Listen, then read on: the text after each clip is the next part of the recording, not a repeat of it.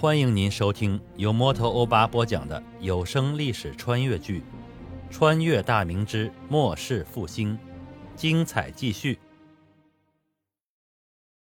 大明崇祯八年六月的京城，天气异常闷热。从开春到现在几个月了，滴雨未下，路边的树木很多都已经卷了叶子，太阳明晃晃的，刺得人睁不开眼。街道上行人稀少，大户人家门前的狗懒洋洋地趴着，伸着长长的舌头，呼哧呼哧地喘着粗气。紫禁城武英殿里，崇祯皇帝阴着脸坐在龙椅上，面前的御案上堆着几十份各地的奏折，但他一封也没有看过。太监王承恩侧立在旁，微弓着腰，眼睛盯着脚下的地面，大气也不敢出。崇祯眼睛聚焦在殿外的一个角落，目光呆滞，神游物外，也不知道在想些什么。王承恩心里暗暗叫苦。自从前几天风寒发热，昏睡了两天，病好以后，皇爷就以刘贼焚毁凤阳皇陵以及刘贼日益势大之事为由，避居武英殿，简善彻月，青衣从事。这位爷这几天一直就这样。静静地坐着发呆，一句话也不说，脸色很难看，谁也不理。他不知道的是，此崇祯已非彼崇祯了，躯壳还是那副躯壳，灵魂却已是一位来自几百年后的年轻大学生的灵魂。我做梦也想不到，自己这个二十一世纪一流大学的历史考古系专业研究生，因为在一个古墓里一次偶然的触碰。竟然会穿越到几百年前大明的末代皇帝朱由检的身上。虽然从心里无法接受，也不愿接受这个现实，但是已经回不去了。幸运的是，自己前世是个孤儿，大学里也没有谈过女朋友，算是孤家寡人，无牵无挂。伤感之后，我倒是也想得开。作为一个考古专业的大学生，我的日常所学离不开历史。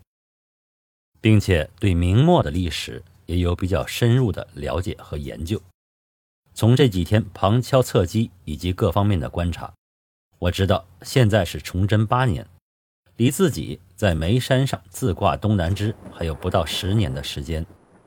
前世网上对崇祯帝的评价毁誉参半，有说他刚愎自用、用人多疑、才具平庸的，也有说他勤勉奋发，但所用非人。是个悲剧皇帝的，而对于导致明朝灭亡的主要原因，更是众说纷纭。我有几个观点是比较认同的：第一，财政崩溃，没钱给士兵发饷；第二，天灾不断，赶上了小冰河时期，北方持续多年大旱，导致因为吃不上饭而造反的人越来越多；第三，文官集团只顾私利，罔顾国事；第四呢？崇祯后期政府对于武将的掌控几乎失控，大多数的将领拥兵自重，不听号令，导致很多本不该输的战役失利。这些原因我都清楚，但具体要解决这些问题太难了，几乎不可能完成。自己穿越过来，最后再眼睁睁地看着大明亡于自己之手，那可真是千古之耻啊！没办法，一步一步来吧。自己最大的优势就是清楚历史的走向，也大体明白哪些人该用，哪些人不该用。现在的首要问题是要有一支可以完全掌控的强势武装，以及对于信息情报的迅速了解与传达。想到这里，我慢慢收回心神，转头看了一眼王承恩。对于这个今生唯一一个陪自己寻死的太监，心里不敢动是不可能的。既然穿越了，那就绝不可能再让悲剧重演。眼前这位低眉顺眼的中年人，自己会让他得到一个善终，得到一个荣华富贵。王承恩，奴婢在，皇爷有何吩咐？王承恩赶紧小碎步挪到面前，低头弓腰的答道：“叫人传锦衣卫唐上官觐见。”奴婢这就叫人去传。王承恩回罢。弓着腰倒退着到店门口，然后迅速转身出了大殿，喊过一个小黄门，吩咐了几句后，又回到我眼前，回道：“皇爷还有什么吩咐吗？”王承恩，你跟着朕几年了？回皇爷的话，奴婢十二岁进宫，至今有二十三年。打皇爷被赐封信王之后，就一直跟着皇爷，算来也有十四年了。我点了点头，继续问道：“你家里现在还有什么亲人吗？”回皇爷的话，奴婢家里现在还有一个哥哥、一个弟弟、一个姐姐，都在老家操持田地。我愣了一下，操持田地，朕可是知道，像曹化淳、王德化、高启潜、王之心他们的亲属子弟。可都是恩因锦衣卫指挥检视千户，最不济还是个百户。你在宫中也是老人了，难道跟着朕没地位吗？虽然我最后那句话是半开玩笑的口吻说出来，可王承恩一听吓坏了，扑通就跪了下来。奴婢是前生修来的福气，才能今收伺候皇爷您。宫里人人都羡慕奴婢在皇爷的身边服侍。皇爷，您是不是嫌弃老奴要赶老奴走啊？我装作有点不耐烦。你个老货，朕就是随口一说，逗个乐子，你瞎琢磨甚？滚起来回话吧。王承恩战战兢兢地爬了起来，腰弯得更低了。你个老货，还没回答朕刚才的问题呢。回皇爷的话，老奴用这么多年积攒的提己银子。在老家给他们置办了几十亩田地，他们都是惯了土里刨食的，也不愿意跟着到京城里来，说是一天不去地里忙活，心里就不踏实。老奴也就随了他们的念想。嗯，倒是安分守己的老实人，可也不能让老实人吃亏。既然你跟着朕，是朕身边的人，要是家里的子弟没沾到光，不知道的倒是以为朕刻薄了你。回皇爷的话，老奴不知道几辈子修来的福气，这辈子才能天天伺候皇爷您。奴婢这辈子最想念的就是好好服侍皇爷，可以为皇爷做任何事。至于其他的，老奴老奴并未多想啊。为朕做任何事儿，也包括为朕去死吗？我又用开玩笑的口气问道。王承恩又跪了下来，毫不犹豫的大声答道。皇上，皇上就是奴婢的天，老奴不太会说大道理，但为皇爷效死是老奴的本分。王承恩刚才的话听了，让我有些感动。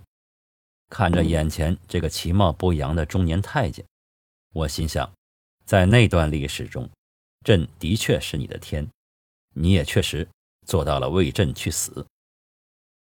起来吧，朕信你。王承恩突然大声的抽泣起来，他抬起头来，眼泪滚滚而下。皇爷，有您对老奴说的这三个字，老奴这辈子也值了。他这一哭，弄得我眼眶也有点湿润。这辈子有这么一个忠心耿耿的奴仆，他也觉得值了。虽然是个阉人。被绝大多数人心里所鄙视，但最后他用他的行动告诉世人：阉人不缺忠义和气节，比某些读圣贤书、满口仁义道德的所谓文人强之万倍。起来吧，你这老货，平白的赚朕的眼泪是吧？这样吧，过几天你打发人回老家，从你的内职和外职里挑一个聪明伶俐、肯吃苦、不油滑的来京。朕给锦衣卫指挥使说一声，视作个百户，找一个可靠的人带带他。以后的造化看他自己的。记住，这是朕的恩典，不许推辞。来京后，你也要好好的叮嘱他，不要给朕和你丢脸。王承恩放声大哭，鼻涕眼泪糊了满脸，咚咚咚的磕头。老奴谢皇爷恩典。老奴代家人谢皇爷恩典，皇爷放心，绝不会给皇爷您丢脸的。王承恩心里清楚，虽然皇上前面说的那几个内廷大当的子弟恩因官职不小，但都是挂名的，而不会去锦衣卫担当实职。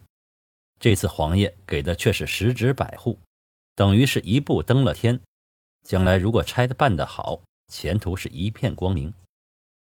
正在这时，去传旨的小黄门来到殿门外，低头大声禀报：“回圣上，锦衣卫唐上官请求觐见。”王承恩赶紧起身，用袖子擦了擦脸上的痕迹，宣吧。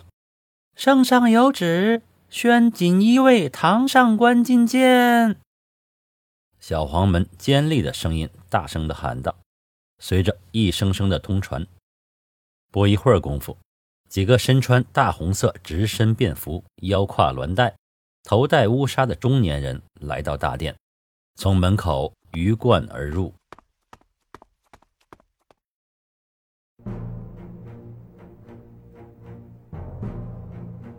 各位听友，大家好！